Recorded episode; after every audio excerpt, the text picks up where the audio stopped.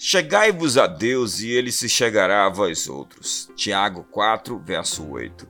É necessário lidar com o nosso sedentarismo espiritual e começar a andar. Nosso chamado é para o caminho.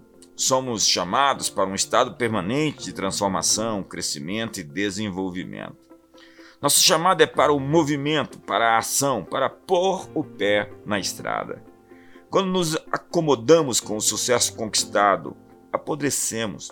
Fomos chamados para peregrinação, somos andarilhos, buscamos uma pátria superior. Abraão é o pai dos hebreus e hebreu é o povo que anda para frente. Hebreu significa cruzamento, passagem de fronteira, travessia.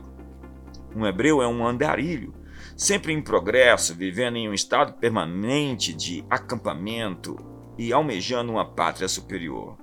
Andar nos passos de Abraão significa andar pela fé. A eclésia é todo aquele que foi chamado para fora, para o caminho, para a estrada, para o êxodo, para a travessia. Há muitas pessoas esperando pela hora ideal, mas hora ideal, ela não existe.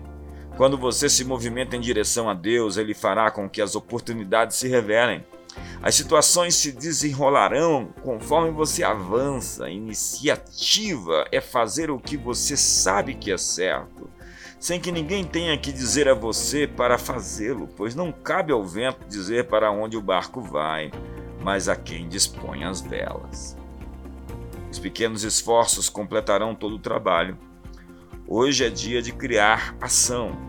Para se ter movimento é preciso criar movimento.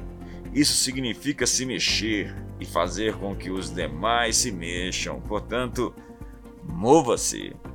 Invoca-me e te responderei. Anunciar-te-ei coisas grandes e ocultas que não sabes. Jeremias 33, verso 3.